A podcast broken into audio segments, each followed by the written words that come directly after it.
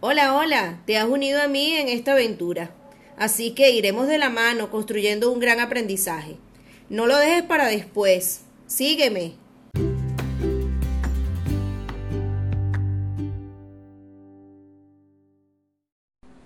Hoy trabajaremos juntos el tema de las fracciones. Y te estarás preguntando, ¿qué es una fracción?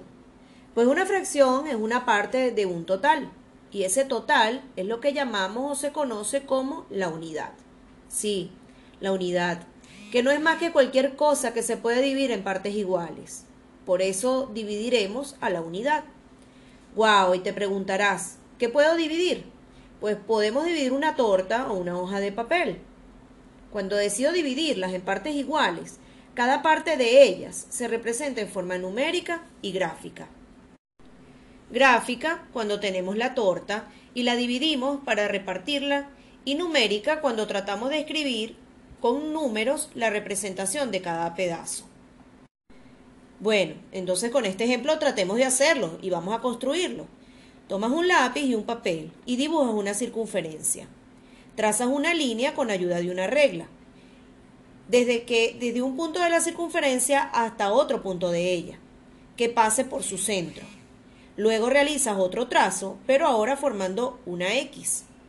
¿Qué obtendremos?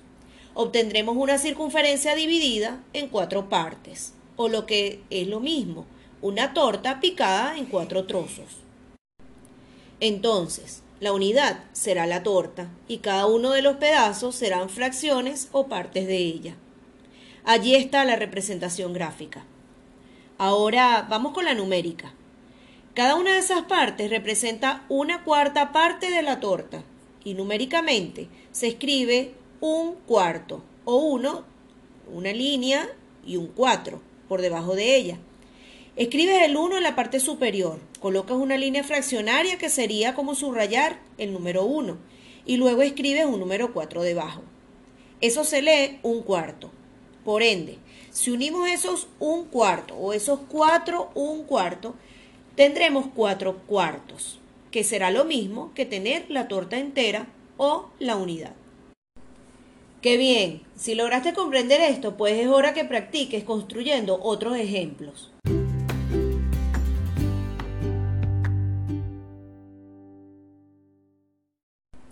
¿Lo lograste? Vamos ahora a continuar con el tema de fracciones. Ya aprendimos cómo representar fracciones en forma gráfica y numérica. Ahora vamos a aprender cómo se denominan o llaman los términos de una fracción. Eso que escribimos un número arriba y otro debajo de la línea fraccionaria. Entonces, la torta que picamos gráficamente representó la división de la unidad en cuatro partes, por lo que ese número 4 se escribe debajo y se le llama denominador. El denominador es la cantidad de partes en las que se divide la unidad. Sobre el 4 escribimos una línea y sobre ella un número 1, que representa cada parte de esa división. A ese número que se escribe sobre esa línea se le denomina numerador, por ser y representar la cantidad de partes que se tomarán de la unidad. Y la línea fraccionaria, esa línea que divide al numerador del denominador, es la que me indica que estoy escribiendo en forma de fracción, numéricamente en forma de fracción. Ahora te invito a que intentes dividir una torta o la torta en más partes, escribir fracciones que representen y así ir construyendo mucho más este aprendizaje.